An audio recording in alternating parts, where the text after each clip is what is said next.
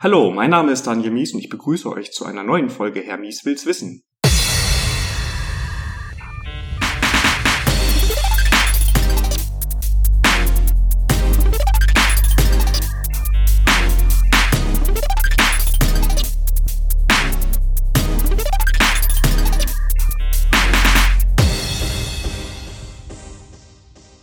Heute mit der Lisa in Berlin bei Travis.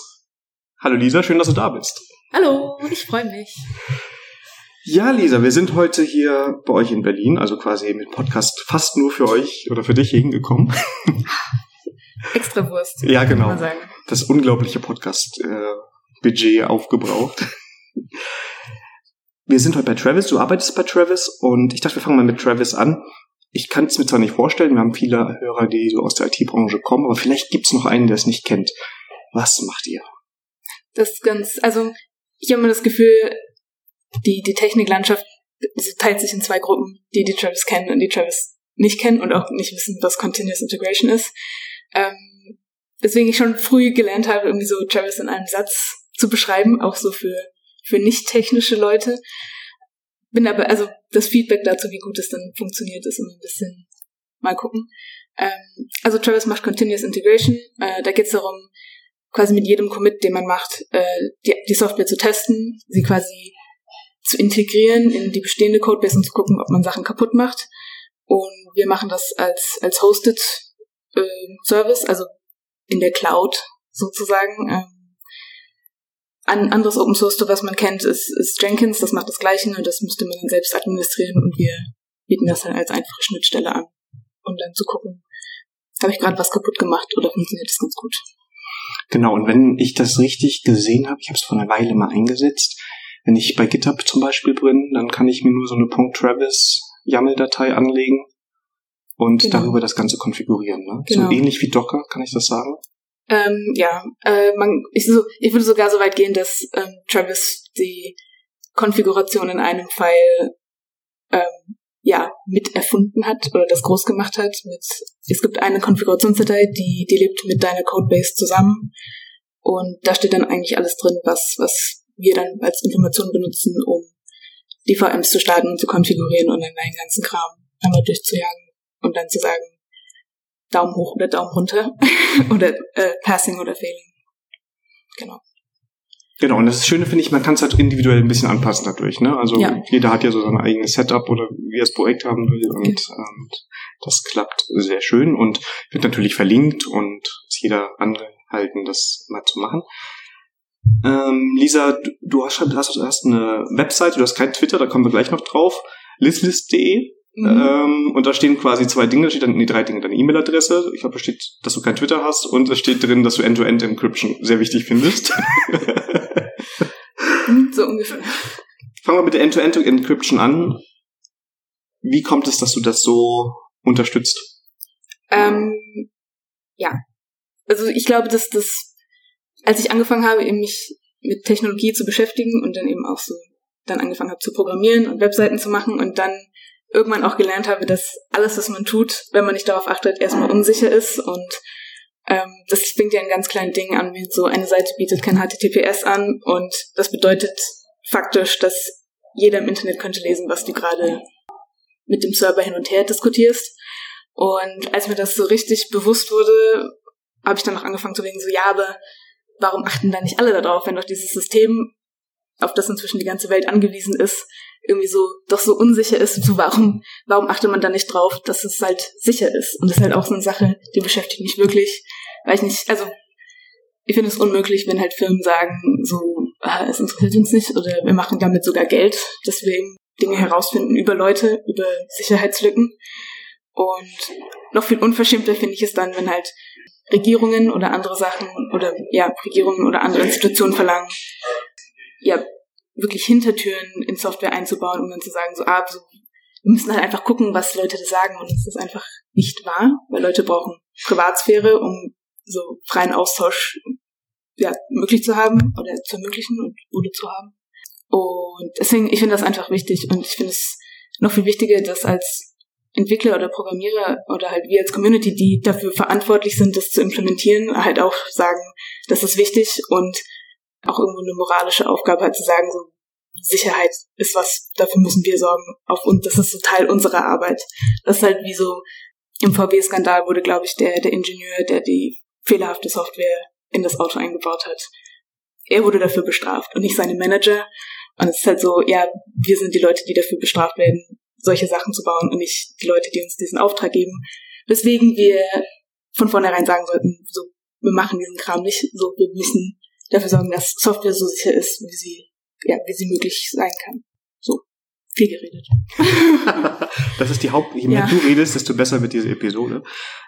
Und ich glaube, wir haben auch als, als Techniker so ein bisschen Vorbildcharakter. Ich weiß nicht, wie das bei dir ist, aber bei mir zum Beispiel in der Familie, wenn ich was am Computer oder wie ich einen Computer benutze, das hat Auswirkungen auf die Leute, die mich kennen und die weniger Ahnung davon haben. Und ich glaube, wenn man jetzt wie du da vorbildlich vorangeht und sagt, ja, ich mache End-to-End-Encryption und das geht auch so und so einfach, dann mhm. hilft das auch. Und ähm, machst du dann auch so bei so Krypto-Partys und so mit, also Key-Signing und solche Sachen? Ja, ähm, also Krypto-Party Berlin ist ähm, sehr aktiv zum Glück. Also Kryptopartys sind ja so, ich sag mal, normalen Leuten in Anführungszeichen Verschlüsselungstools beizubringen. Und zwar halt so beizubringen, dass sie die einfach, einfach benutzen können, so in ihrem täglichen Leben. Und das finde ich, ist ein, ist ein wichtiger Schritt, halt zu sagen, so, wie mache ich, also wie verschlüssel ich denn meine E-Mail? Welche Messenger sind tatsächlich sicher, um halt irgendwie so mit Freunden, Familien, Kindern und Großeltern in Kontakt zu bleiben? Und was ist Open Source Software? Warum ist das besser als das Produkt, das Apple uns verkaufen will? Und ähm, solche Dinge. Und das, ich finde es auch so interessant, einfach mit Leuten zu reden, weil halt oft durch, gerade durch Massenmedien viele, ja, doch falsche Informationen in die Köpfe der Leute kommen und dass die dann aber trotzdem interessiert daran sind, so sicher zu kommunizieren. Und da können wir halt doch viel tun und sagen halt naja, so ist es nicht, so, so funktioniert es eigentlich und deswegen empfehlen wir das. Und das ist, ähm, ja, das mag ich ganz gerne. Key Signing an sich mache ich nicht so häufig, weil ich könnte jetzt viel über Web of Trust und die, die, die, die Fehler im System reden, aber ähm, das mache ich jetzt nicht, weil sonst reden wir morgen noch. Ähm, ja. Okay. Und du hast eben schon ein bisschen angesprochen, du glaubst und du förderst Open Source und daher bist du nicht so der Closed Source Fan und das gilt auch für Social Media. Richtig? Genau. Und ist das nicht schwierig ohne Twitter-Account?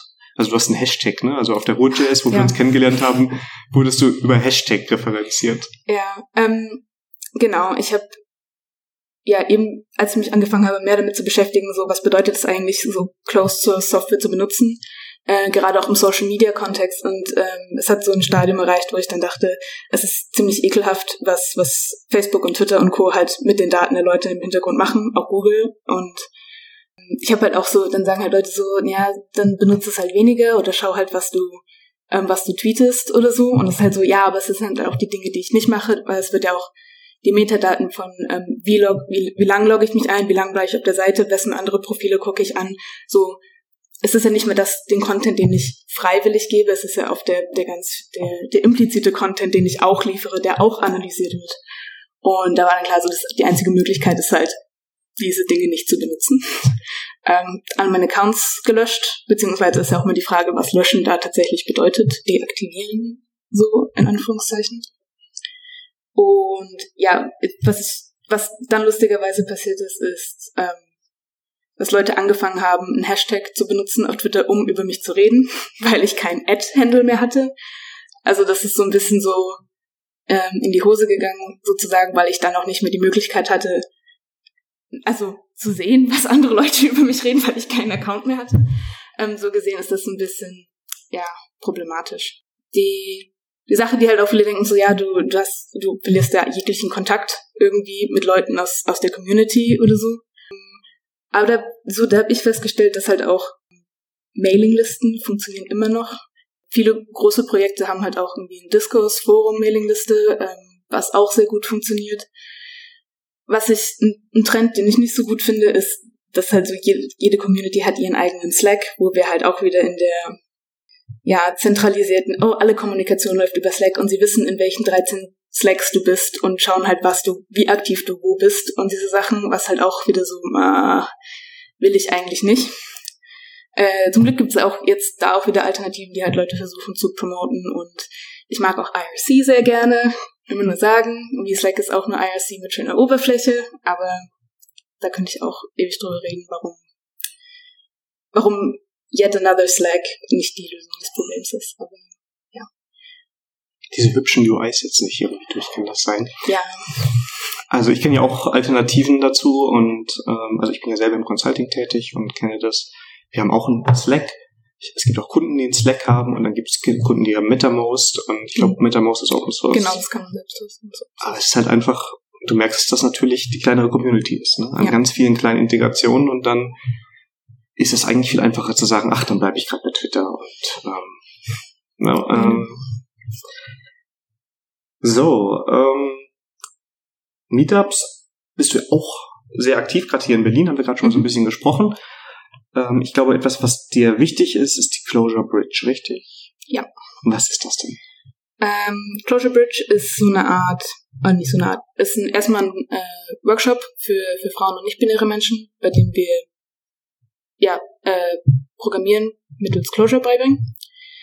Und das existiert in Berlin so ein bisschen komplementär zur regulären Closure Community, die, ja, wie es halt in Tech oft ist, so hauptsächlich irgendwie Männer sind. Und ja, tatsächlich, das hat so angefangen vor drei Jahren, glaube ich, als irgendwie halt Leute dann gemeint haben, so die Ruby Community hat irgendwie Rails Girls und die haben halt sehr, also sehen, dass jetzt die, die Meetups und die, die ganzen Sachen, es sind jetzt auch einfach mehr Frauen. Also scheint das da irgendwie funktioniert zu haben. Und die sind halt nicht nur auf dem Meetup, sondern die haben jetzt auch Jobs und die machen, also es sind jetzt plötzlich so Frauenentwicklerinnen da. Und die wollten das gleiche für die Closure Community machen. Und das war dann so Closure Bridge. Und wir haben, also wir machen Workshops, wir haben aber auch eine, eine wöchentliche ähm, Lerngruppe, wo die ist jeden Mittwoch, wo halt dann Leute vom Workshop hinkommen können und sagen, ich will das weitermachen, bringt mir da was bei und es gibt halt immer, äh, es gibt ein bisschen Essen und irgendwie natürlich auch nette Gespräche, weil es ist natürlich auch Mittwochabend, die meisten Leute haben halt auch einen Job, den sie irgendwie tagsüber machen.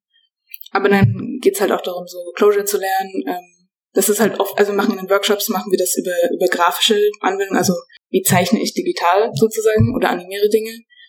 Und in der Lerngruppe geht's darum, aber manche Leute sagen dann auch, oh, ich will irgendwie, wie mache ich denn eine Web-App oder eine Website und wie mache ich das in Clojure und dann machen wir das. Oder gibt's Coaches, die das ja mit den Leuten durchsprechen, denen das beibringen. Ich kenne sehr viele auch männliche Entwickler, aber ich will jetzt sonst die Geschlechterrolle mal so ein mhm. bisschen rauslassen ja. heute. Ich kenne sehr viele Entwickler, die mit Clojure Probleme haben, da reinzukommen. Mhm. Es ist eine funktionale Programmiersprache, das ist schon mal das erste Hindernis.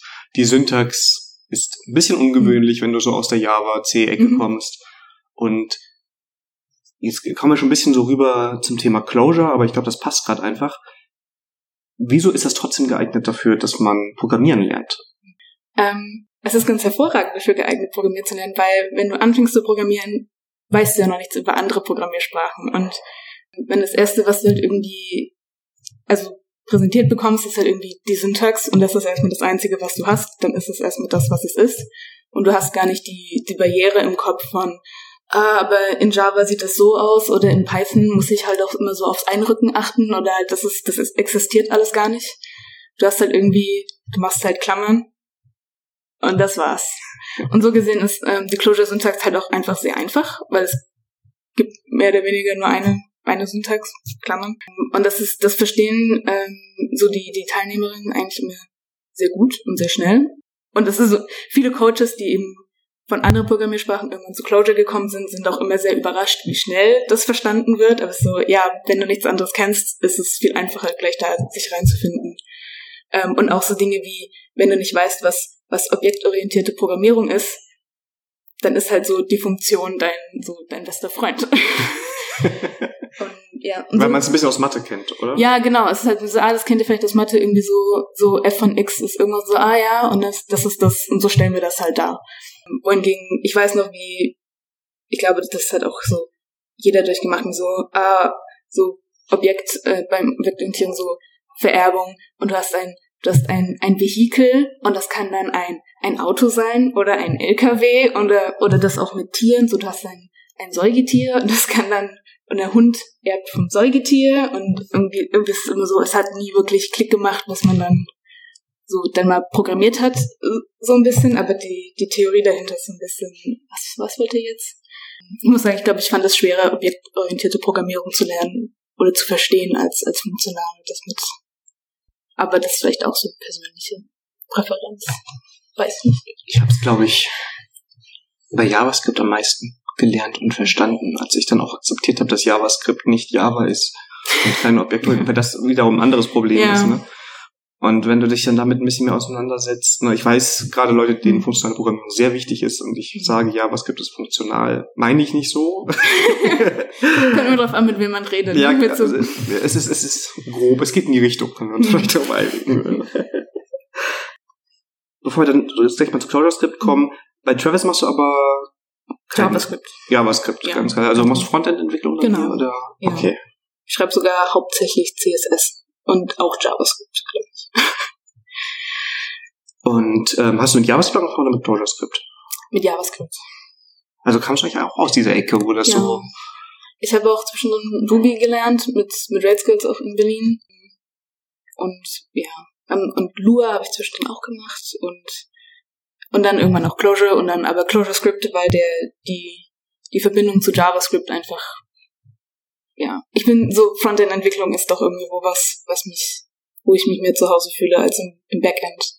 Und da war ClojureScript einfach die, das ist so, Clojure ist echt cool, aber so ein Server machen ist irgendwie nicht, also ich könnte mir spannendere Dinge vorstellen, muss ich mal so sagen. Es tut mir leid für Leute, die das lieben, aber ja. Und dann so, ja, aber ClojureScript, du, du kannst genau den gleichen Browser-Kram machen, den du mit JavaScript auch machen kannst. Und ich so, yep, sold. Getaucht. Yes. Und du bringst, ich weiß nicht, ob ich das richtig verstanden habe, also vielleicht für den Hörer auch so ein bisschen, wir haben uns kennengelernt auf der Ruhr.js, da hast du nämlich einen mhm. Talk über ClojureScript gehalten. Genau. Und danach habe ich dir aufgelauert und in einer schwachen Minute hast du dann Ja gesagt, dass du dich von mir interviewen lässt. So ungefähr war das dann. Ne? So ungefähr war das, ja. Und ich glaube, du hast damals erzählt, und ich habe auch einen Rust-Talk gesagt, der in so eine ähnliche Richtung geht, du machst das immer über Spiele. Mhm. Ist, ähm, wie ist da die Motivation? Also bringst du dir immer Programmiersprachen über Spiele bei oder mhm. wann kommt diese Phase, wo du anfängst, das Spiele zu mhm. machen? Ähm, die kommt tatsächlich sehr früh. Ähm, also ja, irgendwie, als ich angefangen, also es ist auch schon ein paar Jahre her, als ich halt angefangen habe zu programmieren, waren halt auch so, ähm, aber so die die Vorstellungskraft mit so was kann was kann ich eigentlich programmieren noch so ein bisschen so limitiert ist, weil so ich wusste noch nicht, was alles möglich ist. Aber ich ja, schon immer irgendwie Videospiele gespielt und war so, ja, die werden ja auch programmiert. Ähm, wie schwer kann es denn sein, ein Spiel zu programmieren? Dann hat sich herausgestellt, dass es tatsächlich doch ein bisschen komplexer ist, als ich dachte. Trotzdem war die, die, die Einstiegslernkurve einfach irgendwas erstmal zu zeichnen und dann steuern zu können. So, als ich das dann auch irgendwann verstanden hatte, war es so, naja, doch, das ist so, das kriegt man relativ schnell hin. So den komplexen Kram lasse ich erstmal weg. Und dann so hat man doch dann irgendwie so schnell so ein Wochenende dann irgendwas gelernt und irgendwas Lustiges, was man dann Montag auf Arbeit vorzeigen kann und sagen kann, ah, ich habe am Wochenende immer wieder nichts gemacht und ein Spiel gemacht. Und so habe ich tatsächlich Lua gelernt. Ähm, ich habe auch bis heute Lua nur Spiele geschrieben. Und Leute sagen dann so, ah, dann kannst du so Engine X Module schreiben. Ich so, ja, oder auch nicht. ähm, Genau, und dann habe ich halt irgendwie angefangen, so, ah, die Programmiersprache sieht interessant aus, kann ich denn darin ein Spiel schreiben? Und das, das Lustige ist so, egal wie, wie frisch irgendwie eine Programmiersprache auf den Markt geschmissen wird, so eine, ein Game Engine ist immer was, was so eine der ersten Libraries ist, so die, die irgendwie Leute dafür schreiben. Und das ist eigentlich irgendwie so ganz nett dann zu gucken, so meistens so ändern sich dann die APIs ständig und ich habe auch so viele irgendwie Prototypen, die, die halt einfach nicht mehr funktionieren, weil die, die Game Engine so nach drei Versionen so komplett anders funktioniert und es ist irgendwie, ja. Aber es ist immer, ja, doch einfach lustig zu gucken, was ist möglich. Ähm, und so habe ich dann auch angefangen mit, mit Closure dann so ein bisschen zu gucken, kann ich damit Spiele machen? Ich habe auch ähm, letztes Jahr auf einer Closure-Konferenz gesprochen über, wie ich Closure gelernt habe, indem ich viele Spiele gemacht habe. Und ja, und das hat mit Clojure angefangen und dann mich auch so ein Clojure Script rüber ge gewechselt, weil dann die Sache mit dem Browser ist einfach, du hast dann eine URL und dann kannst du die halt auch irgendwie anderen Leuten schicken. Und die müssen nicht irgendwie einen Jar-File runterladen und oder vielleicht sogar erstmal irgendwie Java installieren, was ich auch schon hatte. Und das war ist egal. so gut war es dann auch nicht. Genau. Und mit Rust habe ich genau das gleiche gemacht. Das heißt, du eine Engine und dann sagst, okay, jetzt genau. wie ich ein Bild hin und dann fängst du an. Genau. Cool. So, auch damit wir nachher eine Kapitelmarke setzen können. Es gibt ja immer so ein paar Leute, die wollen Mhm. direkt zum Thema springen. Mhm. Würde ich sagen, fangen wir jetzt mal so offiziell mit ClojureScript an. Ta-da-da. Okay, Ding, ding. Und in ClojureScript steckt Clojure. richtig. Und das haben wir jetzt auch schon die ganze Zeit erwähnt.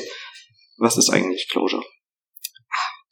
Clojure ist ein funktionales Lisp mit persistierten Immutable Data Structures. Da fängt jetzt schon auch mal an, dass ich für viele Dinge keine deutschen Wörter kenne, aber ähm, genau. Und das auf der JVM läuft, also der, der Java Virtual Machine. Jetzt versuche ich mal die ganzen Wörter aufzurollen. Das ist Ähm, okay, ähm, Lisp ist eine der ältesten Programmiersprachen. Ähm, die, die überdauern einfach die Zeit und sie werden noch viel, viel länger existieren, als irgendwie Menschen existieren. Lisp wird überleben.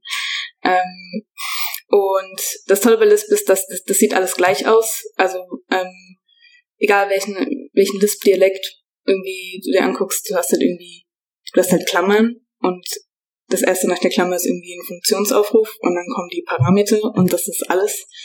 Und so, sieht- so sieht schon irgendwie das erste Lisp aus und so sieht auch Clojure aus. Clojure hat noch ein paar extra Sachen, aber prinzipiell kann man dann alles damit lesen und verstehen. Und ja, und weil es halt die, die Syntax so einfach ist, aber man trotzdem sehr komplexe Dinge damit darstellen kann, es ist, glaube ich, das ist so eine der, ja, der, der zeitlosen Aspekte irgendwie. Es ist nie, es ist nie in der Mode oder ist aber auch nie, also es existiert einfach immer so und Leute finden es immer wieder cool. Ähm, genau. Und dann funktional, das heißt, wir haben, wir haben keine also Objekte oder sowas, wir haben halt einfach, wir haben so Primitives, also es gibt halt Strings und Characters, aber dann das einzig so, also es natürlich auch. Maps, also so Kollektionen von Dingen, aber sonst haben wir nur Funktionen und ähm, ja, also so, sogar, also jede Funktion, also gibt auch immer ihren, ihren letzten Wert zurück, also wir haben immer einen Return Value. Und mit Input und Output hat man dann noch so schöne Pure, Pure Functions, pure Funktionen, sagt man das im Deutschen? Ich weiß glaube. nicht. Okay. Ähm, die man so schön aneinander so setzen kann und dann so einen schönen Programmflow einfach hat, der in kleine Funktionschunks aufgeteilt ist. Und das irgendwie auch, ja, irgendwie auch sehr minimalistisch und auch sehr, weiß nicht, ich finde es sehr beeindruckend, weil, weiß nicht, manchmal schaue ich so in so Rails-Projekten und dann sehe ich dann irgendwie so, wie sie halt irgendwie so tausende von Klassen haben und dann werden so Module hin und her geschoben und das so, uh, das irgendwie, hat auf mich einen abschreckenderen, eine abschreckendere Wirkung als irgendwie so Closure Code zu lesen, weil du siehst immer so, ah, das ist der Funktionsname, wo kommt die Funktion her und dann und so weiter. Und so kann man sich, glaube ich, ganz, also es gibt immer so einen roten Faden, dem man irgendwie direkt folgen kann. Und relativ wenig Magie. Das ist auch sehr gut. Also man, man hat Funktionen, ich glaube, es ist eine Präfixnotation. Mhm. Also ich glaube, das einfachste Beispiel ist irgendwie in Klammern plus 1, 1. Das wäre dann die Funktion, die 1 und 1 zusammenrechnet und Genau. 2 zurückgibt automatisch ohne Mhm. weiteres. Das ist schon mal relativ wenig Code, um das zu machen. Ne? Ja. Und ist dann die Idee, also wie, ich, wie kann ich mir das vorstellen, jetzt habe ich viele Daten, das heißt, ich, ich komponiere, kompos, mache eine Komposition aus Mhm. den ähm, aus den Funktionen dann und die Daten fließen da quasi. Genau. Okay. Ähm, ja, jetzt haben wir schon so ein bisschen so einen ersten Blick gegeben. Ist natürlich in, in einem Podcast immer schwierig, über Programmiersprachen zu reden und Ja. die dann im Detail vorzustellen. Aber es ist eine funktionale Programmiersprache, die sehr kompakt ist. Und ich glaube eher, man hat eher viele kleine Funktionen als so Genau. große Blöcke, die man vielleicht Ja. so aus. Okay. Ähm, jetzt habe ich schon die zweite Frage gestellt, wo du nur mit Ja antworten konntest. Das ist okay. Macht das einfacher für mich. genau. Jetzt habe ich ähm, bei dir in der World.js auf dem Talk gehört, Funktionen sind Listen. Ja. Und das ist erstmal ein Satz, da sage ich aber nein, Funktionen sind Funktionen und Listen sind Listen. Was braucht denn Funktionen und Listen? Da spielt so ein Aspekt rein, ähm, für den Lisp, glaube ich, auch, also insgesamt sehr berühmt ist, ist ähm, ja, da habe ich auch noch das englische Wort Homo-Iconicity, Ho Homo-Ikonität wahrscheinlich im Deutschen. Ähm, und zwar, dass deine, deine, also Data ist Code und Code ist Data. Ähm, äh, was heißt das? Das ist natürlich jetzt auch nicht so die, die, die klassische Definition von irgendwie, von was. Ähm, genau, eine der, der Datenstrukturen, die wir in Clojure haben, sind, sind Listen. Und das ist erstmal eine, ja, wie auch in der, in der realen Welt eine Liste von, so ein Ding. Ähm, und Listen werden äh, dargestellt mit einer offenen Klammer und dann gibt's einfach ähm, mit, es gibt keine, also es gibt keine Kommas, um, um Listen darzustellen, sondern einfach nur Whitespace, also irgendwie so. Ich schreibe irgendwie einen String, Whitespace, und noch ein String, Whitespace und dann irgendwie eine Nummer, Whitespace. Ähm, und das ist erstmal so eine Liste. Und für die aufmerksamen Zuhörerinnen und Zuhörer ist das so, ah, aber sieht so nicht auch die, also eine Funktion aus? Wollte ich mich gerade fragen. Also ich genau. habe auch runde Klammern bei genau. einer normalen Liste. Okay. Genau. Und das ist genau der Trick bei der Sache. Ähm, Funktionen sind Listen, ähm, nur eben Listen, die ähm, direkt evaluiert. Also wir haben gerade wir haben eine Evaluation, die, die sofort stattfindet. Wir gucken halt, ah, ist das erste Element in unserer Liste, ist das irgendwo schon als Funktion definiert? Wenn ja, sind die, dann sind die anderen Dinge, die danach folgen, Argumente. Also führe ich das mal aus.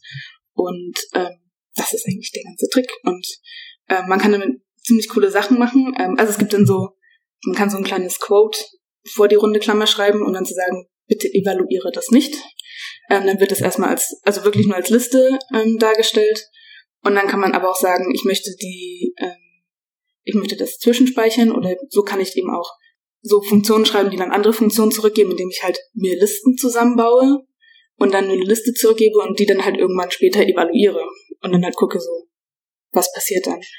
Und ja, und es ist auch ganz ähm, ein anderer Aspekt, den, den man hat, ist halt, man kann ein ganzes, ein ganzes Programm einfach, also ein ganzes Closure-Programm einem anderen Closure-Programm zum Evaluieren geben, weil es auch erstmal nur Daten sind, die halt irgendwie ja einfach Lisp oder Closure-Syntax sind und erstmal nichts anderes. Und dann kann man sagen, ja, aber wie das Programm, das ist eigentlich auch eine Funktion und dann so führ die doch mal aus. Und es sind so so ein bisschen auch so so Mind Games, so ein bisschen so ah, ja. Ähm, es sind auch, also zum Beispiel das, das REPL, was ich auch vorgestellt habe in meinem Talk, ist halt auch nur ein Spielen mit ähm, der Input, den ich gebe, wird gleich evaluiert, weil einfach das einfach alles, was ich eingebe, ist erstmal so eine Liste und dann gucken wir halt mal, was passiert. Ist das so extra Syntax drin so und dann werden damit Dinge gemacht. Hui. Ja, es hört sich bestimmt auch super äh, abstrakt an, wenn es jetzt irgendwie so jemand hört, nicht so ah, Listen und irgendwie. Ja. Aber es ist ziemlich cool. Das, das, das glaube ich dir. Und alleine so wie du es rüberbringst. Und jetzt gibt's ja nicht nur Closure, sondern das, jetzt kann man nämlich drauf Closure Script. Und ich meine, es gibt ja auch andere funktionale Programmiersprachen, die man mhm. nehmen könnte. JavaScript, okay, vielleicht nicht funktional, bevor mhm. mich jemand auflauert. Ähm, aber zum Beispiel Elm. Elm ja. ist ja auch so, so eine Sache. Wieso ist für dich jetzt so momentan ClojureScript so das, das Ding? Ich glaube erstmal tatsächlich wegen der, der Lisp-Syntax oder halt vielen Klammern. Ich habe mal versucht, Haskell zu lernen, was ja so von den Syntaxfamilien ist das nicht C, es ist nicht Lisp, es ist ich glaube ML heißt es normalerweise und es ist halt echt so ah, und damals, als ich es versucht habe zu lernen, war es so ein bisschen, ich verstehe es gerade nicht und ich muss jetzt auch, also aufhören, weil es hat keinen, hat gerade keinen Sinn. Mein, mein Gehirn sagt nein. ähm, und dann war es so, oh, L, meine funktionale Sprache für so für den Browser. Klingt total cool. Oh nein, es ist so ML-Syntax. und das war irgendwie so, also so, ich schaue mir das später mal an. Ähm, es steht auch wieder auf meiner Liste, jetzt so äh, mir mal M anzugucken, aber bis jetzt war es auch einfach nicht so. Es war nicht so da und, und ClojureScript hatte alles, was ich wollte. Irgendwie eine coole Syntax, einfach so zusammensteckbare Funktionen, irgendwas im Browser und das passt einfach. ClojureScript ist ja jetzt auch dann quasi quasi Elm, äh, Elm, quasi Clojure, richtig? Mhm. Und es wird ja dann durch einen Compiler läuft das und ähm, dann kommt JavaScript raus für den. Browser. Ähm, ist das eigentlich ein Compiler oder Transpiler oder ist das egal? Es ist ein Compiler. Weil Transpiler, dann ist ja etwas, beim Transpiler ist, bleibt quasi das gleiche. Also wie so ES5 und ES6 transpilen. Aber beim Compiler kommt was anderes hinten raus. Das wird irgendwie interpretiert. Genau. Okay. Und ähm, das heißt ja, da ist irgendwie sind Libraries für, für ClojureScript mit drin, so eine Standard-Library, Standard-Bibliotheken. Wie verhält sich denn das, wenn ich jetzt mit ClojureScript anfange und ich mach mal, fange mal so mit einem Printline hm. Hallo Lisa an? Wie viel kommt denn da raus am Ende? Ist das wesentlich mehr oder? Das ist ganz, ganz wenig. Ähm, und das, das Coole ist, ähm, also die, die Geschichte von ClojureScript ist so ein bisschen, sie wird gerade auch noch geschrieben. Ähm, weil, ja, also das, das ursprüngliche Clojure funktioniert auf der, der Java Virtual Machine, also da kam dann zum Schluss irgendwie Java Bytecode raus. Und ähm, ClojureScript war dann so, okay, wir müssen da irgendwie, müssen es irgendwie schaffen, dass da JavaScript rauskommt. Und ähm, der, der erste ähm, Compiler war halt, ähm, war auch noch in Java geschrieben. Und was es damals schon gab und was glaube ich auch Angular jetzt benutzt in der neuen Version, um irgendwie TypeScript, ja, sagt man bei, bei, bei TypeScript dann transpilen oder compilen? Weiß also ich nicht. Ich glaube, ich mache viel Tri äh, TypeScript und ich glaube, die sprechen immer vom Compiler. Ah, okay, genau. Und die benutzen nämlich äh, Googles Closure Compiler für Optimi Optimisierung. Ähm, und das fand ich am Anfang auch ganz verwirrend. Google Closure, äh, geschrieben mit einem S und nicht mit einem J, was irgendwie auch so, ha, so, es gibt so viele Wörter, so, du kannst dir auch welche ausdenken und nein, es muss so ein Wort sein, das genauso klingt wie Closure, die Sprache. Ähm, und das macht ziemlich coole Optimisierungen an dem, an dem, an dem JavaScript-Code, der aus diesem Java-Compiler rauskommt.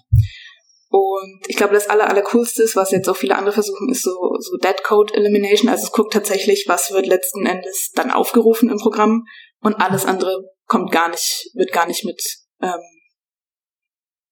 im Endprodukt. Fliegt raus, genau. Ja, fliegt raus. Das heißt also, wenn du irgendwie so sagst, so Console Log, irgendwie, hallo Daniel, und vorher inkludierst du irgendwie so 5000 andere Plugins, irgendwie so fünfmal LeftPad, ähm, das kommt alles gar nicht mit, mit rein im Endprodukt. Da hast du wirklich nur den Code, den du brauchst, um ja, das abzurufen. Was ganz cool ist, weil halt oft sind halt so gerade so größere Frameworks, kommen mit allen möglichen so. Für, für diesen Fall haben wir schon was vorbereitet. Hier ist dieser Chunk-Code, aber wenn du das am Ende nicht benutzt, dann ähm, wird das einfach rausgeschmissen und du hast dann wirklich so super minified, optimized, high speed JavaScript. Also die zwei Megabyte JavaScript, die man eigentlich gar nicht braucht, die sind genau, dann weg. Genau. Okay, ähm, das heißt für mich, wenn ich jetzt damit anfange, ich habe, ich, ich hole mir diesen Closure Compiler und der kompiliert mir mein Closure Script File und dann springt dann auch dank Google Closure Compiler in Klammern mit S, muss ich den Show Notes dran denken, ähm, dieser minifizierte aus. Das heißt, man kann es eigentlich auch für alles Mögliche so nutzen, weil du nicht so viel Closure im Output hast, ne? Genau. Weißt du, gibt es da Überlegungen, da von der JVM wegzugehen? Also nichts gegen die JVM, aber ich meine, im Endeffekt ist es ja eher so ähm, im JavaScript-Bereich unterwegs, ja. könnte man sich ja überlegen. Ähm, ja, und es gibt so, also die, die Bewegung geht tatsächlich auch dahin, so, ja, so Java, nein, danke. Ähm, und ähm, es gab, ich glaube, letzt, oder war es schon vorletztes Jahr, ich weiß es gar nicht mehr. Seitdem gibt es äh, Bootstrap Closure Script, also Closure, Script, was ich dann selbst evaluieren kann. Du hast dann quasi nur noch so ein kleines ja, zum Beispiel NPM-Package oder so, das holst du dir mit in deinen dein Bildprozess rein. Und das, das kompiliert dann dein, dein Closure-Script für dich und das läuft dann halt zum Beispiel auf der V8-Dings, also überall, wo dein Node läuft, läuft dann auch dein Closure-Script.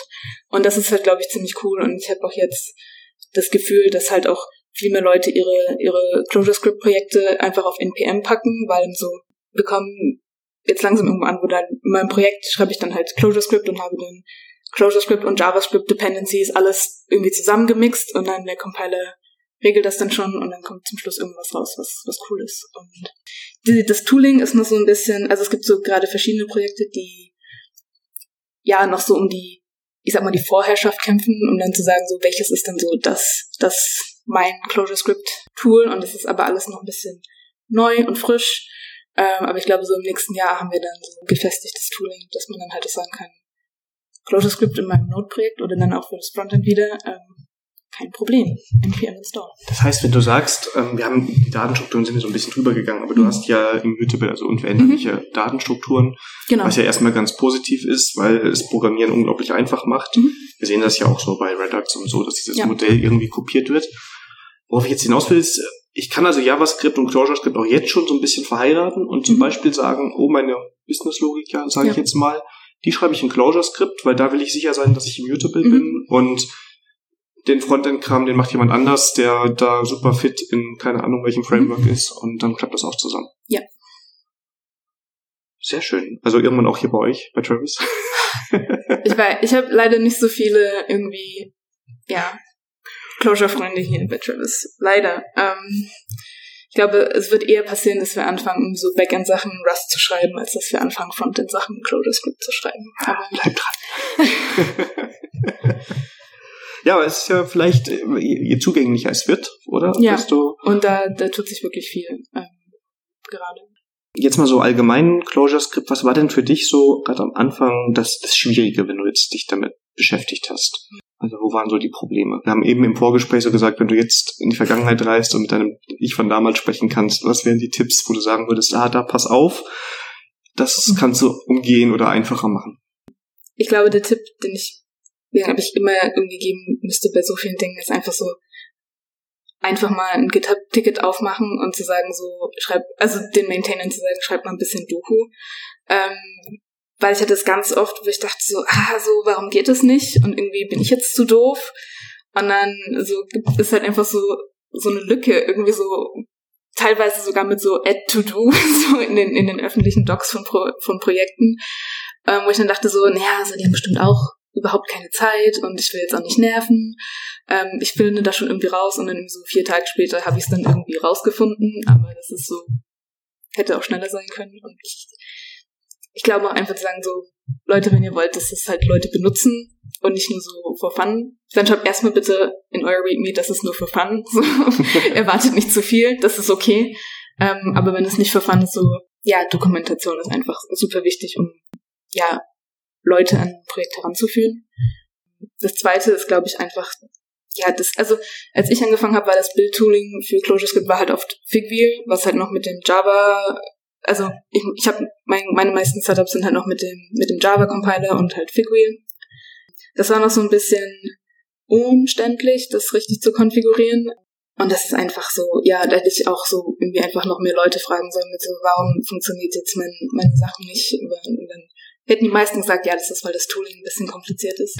Aber das, ja, das bessert sich und jetzt irgendwie, weiß nicht, wenn ich jetzt den ersten Leuten sagen kann, ah, du brauchst gar kein Java, also null Java mehr, um irgendwie deine, deine Sachen laufen zu lassen, das ist schon sehr, nimmt, glaube ich, auch viel, einfach die Hürde viel weg.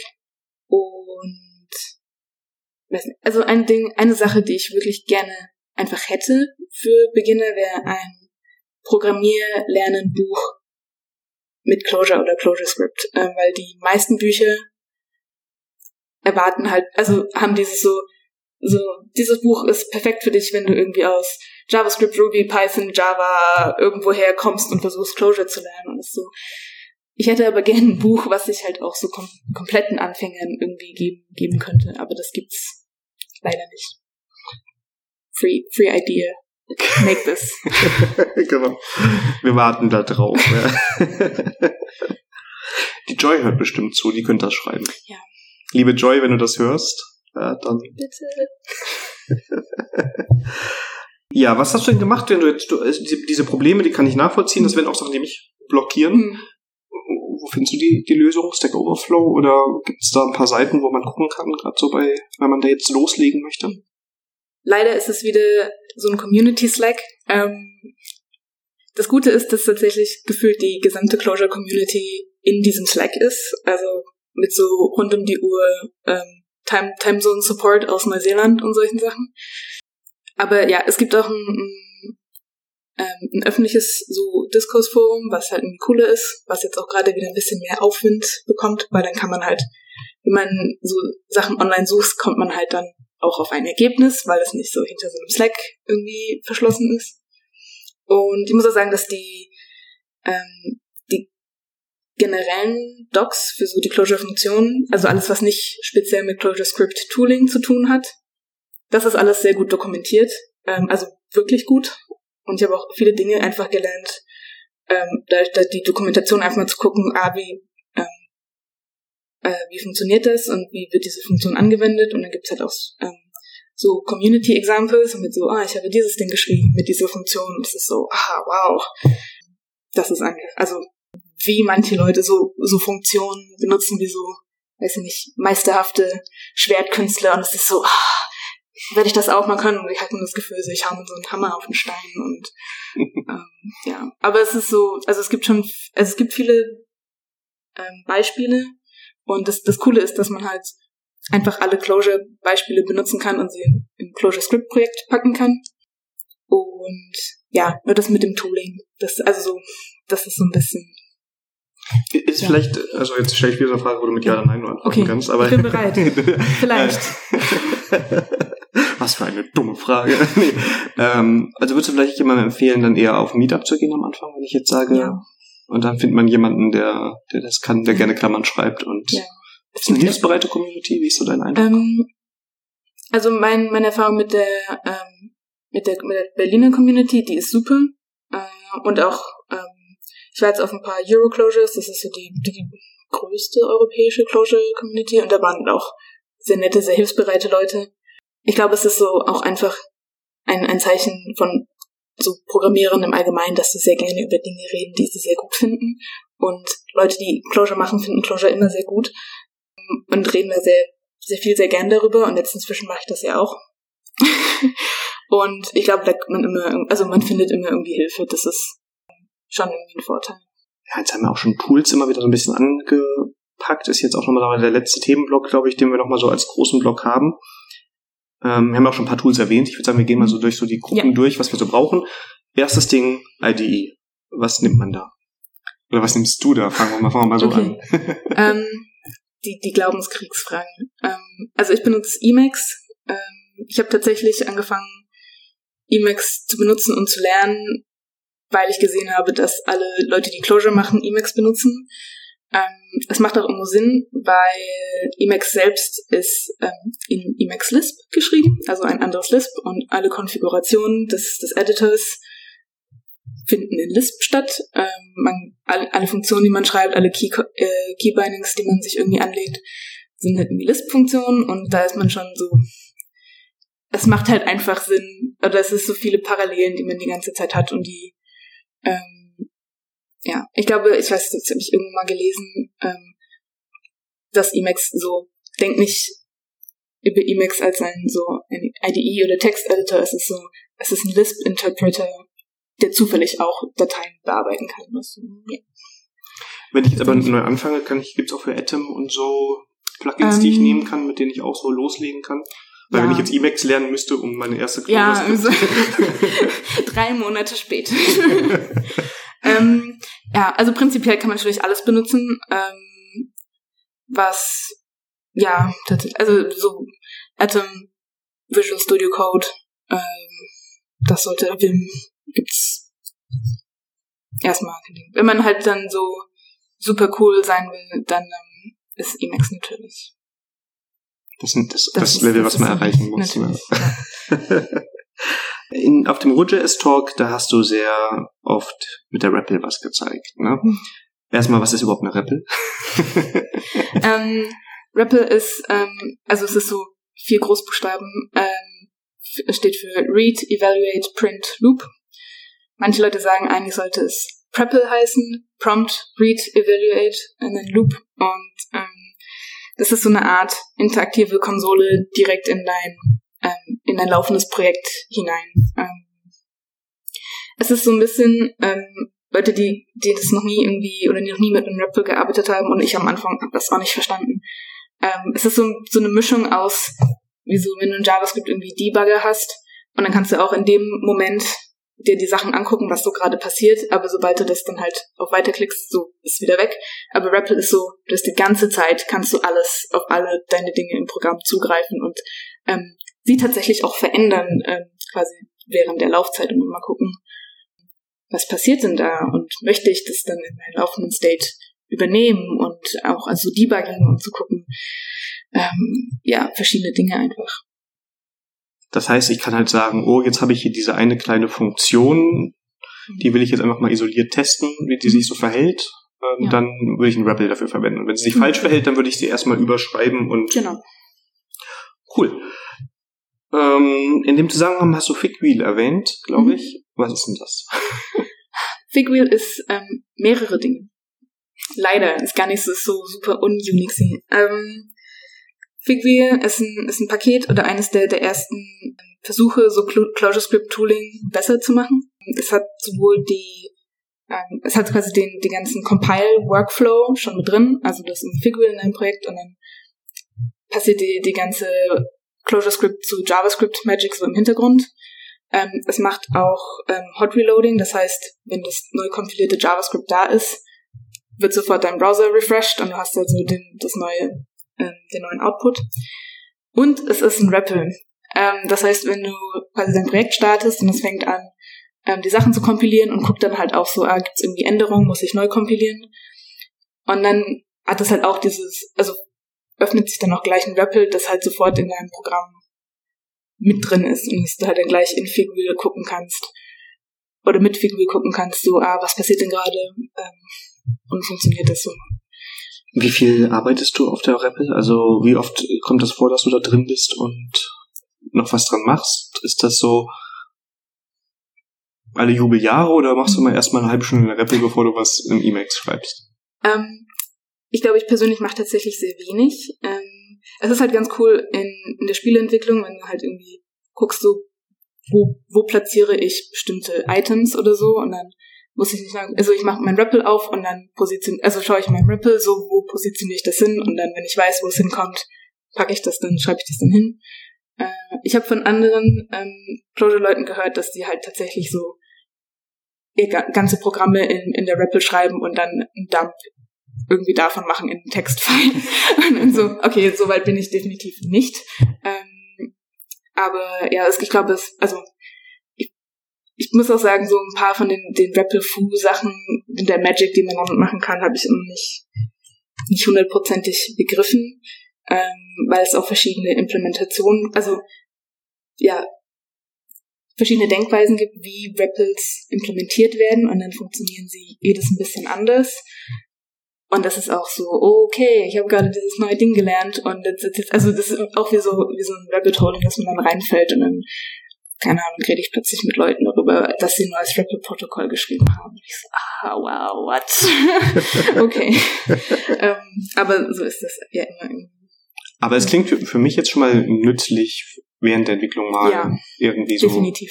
Einfach mal zu gucken oder so, ah, warum, warum geht, oder was, warum passiert das jetzt nicht so, wie ich dachte, dass es passiert? Dann wird das so ein bisschen testfaul, weil dann irgendwie, anstatt irgendwie fünf Tests zu schreiben, so gucke ich halt schnell irgendwie während der Laufzeit rein und gucke, was da genau passiert und muss nicht irgendwie, ja, ähm, aber schreibt natürlich immer Tests, das ist sehr gut, liebe Kinder. Ja, das machen wir auch alle immer. Immer. 100% Testabdeckung, weil ja, das ist wichtig, dass die Zahl da hoch ist. Mhm. Nein, natürlich nicht. Das ist auch mal eine Folge drüber. ähm, gut, next on the list, äh, Build Tools. Ich kenne, habe von zweien gehört, Leiningen mhm. und Boot. Mhm. Ähm, was ist beides? Mhm.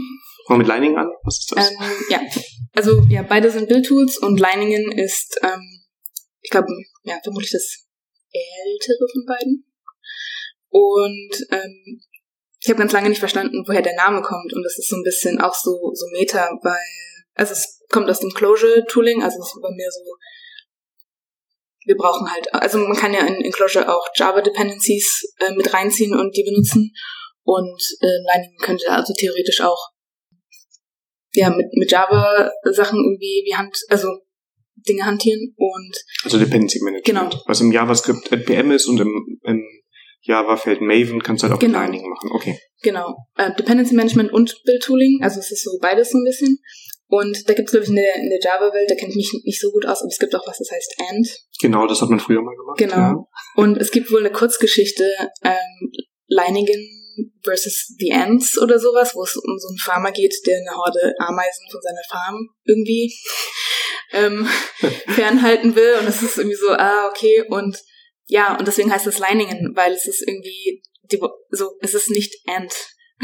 Okay, verstehe. Aha, dann ist es definitiv alt, wenn es mit Ant sich auseinandergesetzt hat, ja. Ja, und ist, okay, das ist zu Meta, verstehe ich nicht. Aber ja, es ist ähm, Dependency Management und, und Build Tooling. Und man hat ja, einfach so nette Dinge wie, man kann so Projekt-Templates anlegen und halt auch irgendwie hochladen. Dann kann man gleich direkt irgendwie sagen, line new, whatever, Template. Und dann kriegt man so ein schönes super schön vorbereitetes, äh, perfekt konfiguriertes Projekt. Ähm, genau. Und das ist halt, das viel, viele Leiningen war, ist halt, halt schon sehr, man sagt immer so, ähm, Convention over Configuration, ist das dann schon da und ich habe so gelernt, so du fasst die Config nicht mehr an, weil Leiningen, das ist schon alles so, das passt schon so.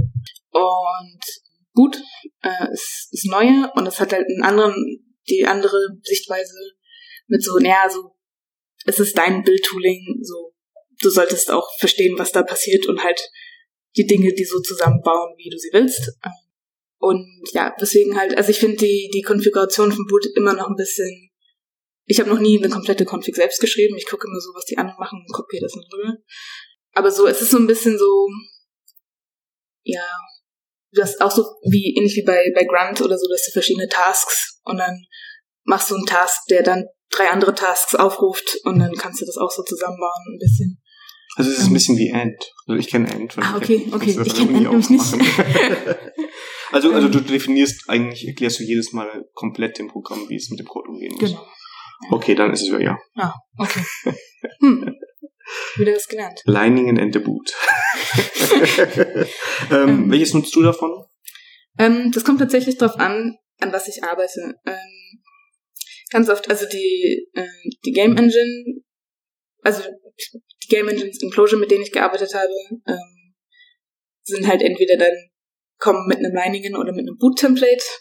Also Boot hat auch Templates, ähm, aber es ist so configure your own stuff is highly encouraged.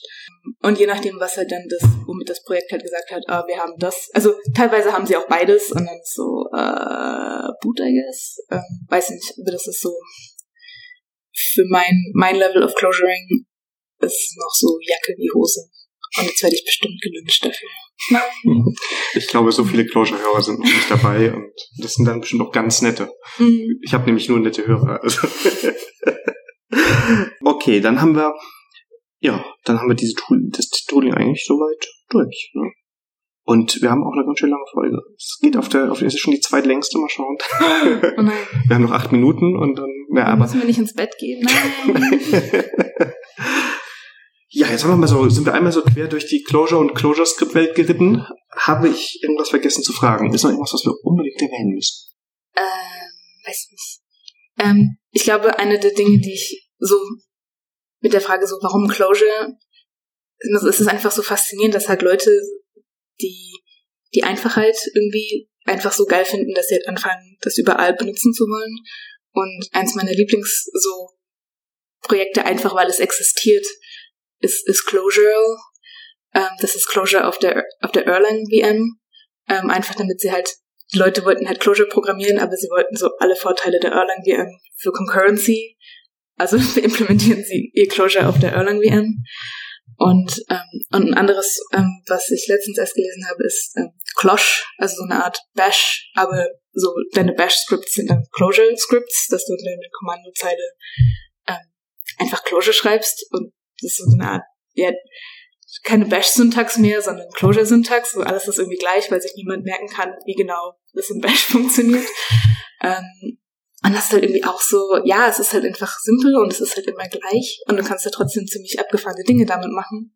Und die Faszination ist irgendwie echt irgendwie so langsam, nach drei Jahren habe ich es jetzt, glaube ich, auch verstanden, dass es sehr cool ist. Also wenn ihr jetzt anfangen wollt mit CloudScript, dauert das nur drei Jahre. nee, wann, wann, wann hast du so, so deinen ersten Durchbruch gehabt, wo du gesagt hast, so jetzt glaube ich, was zu verstehen? Durchbruch, ah, buh, ähm, oder wenn du jetzt Closure Bridge sagst, wenn du mhm. jetzt jemanden da hast, nehmen wir mal jemanden, der keine Erfahrung hat und mhm. programmieren lernen will. Wie lange dauert das so, bis man da so? Ähm, ich finde, also beim Programmieren ist auch immer die, ja, dieses ähm, Lernen, was möglich ist und dann halt auch so, ich finde, das, das zu verstehen, wie, wie Maschinen und Programmierdenken funktioniert und welche Probleme ich damit lösen kann, das, das dauert einfach. Also ich glaube, da ist es auch egal, mit welcher Sprache man anfängt. Ähm, aber ich glaube, ich hatte so meinen, nachdem ich dann wirklich angefangen habe, wirklich, wirklich Dinge in Clojure zu machen, ach, weiß nicht, so ein halbes Jahr vielleicht und dann war ich so, ah ja, und, und dann war auch dieses so, okay, MapReduce Filter und dann hat man dann den ganzen Kram dann irgendwann, irgendwann hat das das Gehirn dann auch mal verstanden. Ähm, aber das, das dauert einfach so ein bisschen, ähm, sich daran zu gewöhnen. Und was ziemlich cool war, ich habe ein Buch gelesen, ähm, Living Closure von, ähm, jetzt fällt mir der Name nicht ein, Karen Meyer, genau. Werden wir auch in die Shownotes reinhängen, natürlich. Ah, ja. Und ähm, in ihrem Buch hat sie so eine Art Closure-Trainingsplan hinten drin geschrieben, wo so irgendwie jeden Tag ein oder zwei so Übungen, die man online findet, einfach mal so versuch mal in Closure zu denken, wie du das funktional löst. Und das war irgendwie auch so, boah, uff, und da sind auch echt Dinge, wo ich irgendwie, weiß nicht, einfach mal eine Stunde lang versucht habe, eine einzige Funktion zu schreiben, die aber halt, die halt ein bisschen komplexer ist, aber dann war es nicht so, crunch, crunch, crunch, crunch, crunch, ich kann mein Gehirn fühlen, wie es arbeitet und das irgendwie, das war sehr hilfreich und dann auch, weil sie halt auch sagt, so, ja, es dauert halt einfach, aber du musst halt dranbleiben und ein bisschen Zeit muss man ja in alle Dinge stecken. Wie hat sich das eigentlich auf deinen JavaScript-Code ausgewirkt? Also du hast ja, wenn du vorher JavaScript gemacht ja. hast und dann hast du Clojure gemacht, schreibst du jetzt anderes JavaScript?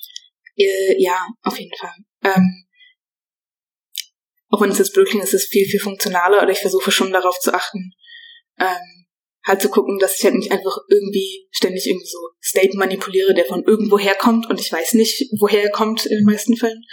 Ähm, und dann halt einfach irgendwie so, ich, ich schreibe viel mehr so so kleine Helper mit so einem Input und dann kommt da ein Output raus und dann hat man noch, schreibt sich so ein Unit-Test für so einen Helper, schreibt sich 5000 Mal leichter als irgendwie so ein Acceptance-Test für irgendwie sowas und nicht so, oh, keine Ahnung, warum es nicht funktioniert. Ähm, und das hat schon, also, ich, ich, also, ja, wenn ich so von, von State rede, das ist so, so in Clojure ist so State Management so eine ganz interessante Sache, aber dann mal zu überlegen, wo kommt denn jetzt genau diese Information her? und, und wo kommt sie hin und was passiere, wenn ich sie jetzt verändere. Ähm, was auch, also wir nutzen bei Travis äh, Ember im, im Frontend. Und das ist halt auch, also wie bei den großen Frameworks ist ja immer so ein bisschen, so ein bisschen so Magie und dann weißt du, wenn du das hier in, die Route schreibst, ist das dann da natürlich, natürlich ist das dann auf dieser anderen Seite auch wieder da. Und dann denkst du so, aber warum? Wo kommt das her? So, ich habe es nicht definiert und ich habe so, ja, und das sind dann so, ich schreibe, ich stelle mir auch ganz andere Fragen, auch wenn ich den Code von äh, meinen Kollegen lese, das ist ein bisschen so, aber wo kommt das jetzt her? Und warum veränderst du das da? Das finde ich irgendwie nicht gut. Ähm, ja, also so ist halt schon mein Denken irgendwie beeinflusst und ich, ich glaube zum Besseren. Was ich ja unglaublich mag daran ist dieses, was wir auch eben schon hatten, ne, dieses Denken in Daten, die reinkommen und rauskommen und Ganz oft schreibe ich eine Funktion, dass ich, ich habe jetzt diese Daten, eine Liste oder ein Array, je nachdem, welche Programmiersprache ich bin, dann mache ich ein Map und einen Filter und ein Reduce. Und da drin sind wieder diese kleinen Hilfefunktionen einfach mhm. nur drin referenziert und die sind ja. wieder schön einfach zu testen. Ja. Und dann kannst du halt einfach sagen, ja, die drei Funktionen habe ich getestet und dann habe ich noch ein paar Tests, die diesen Durchstich testen. Mhm. Das ist einfach schön, ne? Also ja. äh, von daher lohnt sich das vielleicht, Clojure Script auch nur zu lernen, um so ein bisschen die Programmierskills in diese Richtung nochmal zu entwickeln. Ja. Man kann es jetzt bestimmt auch in Java so so in diese Richtung programmieren. Ja. Ich würde jetzt nicht sagen, dass das funktional ist, weil dann. Wir machen uns Freunde. Ja, ja, genau. Nein, das ist natürlich nicht funktional, aber die APIs orientieren sich dran und es werden ja Konzepte kopiert. Ja, ähm, das haben wir, glaube ich, gleich die längste Folge dann. Rekord gebrochen. Ja, fast. Genau. Wenn, ich, wenn wir jetzt noch ein bisschen drüber sinnieren, das ist die längste Folge.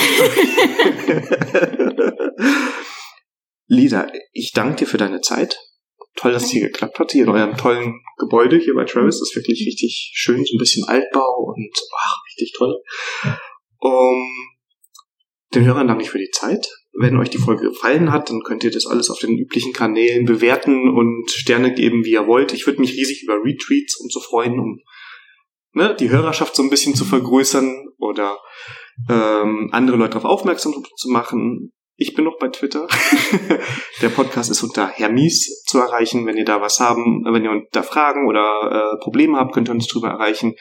Oder wir werden unter GitHub ein Issue anlegen für die Folge, da könnt ihr auch was kommentieren und da kann die Lisa auch was schreiben, glaube ich. Da hast du einen mhm, Account, ja. ne? Und da würde ich dann das entsprechend weitergeben, wenn wir jetzt noch offene Fragen oder so haben. Ja. ja.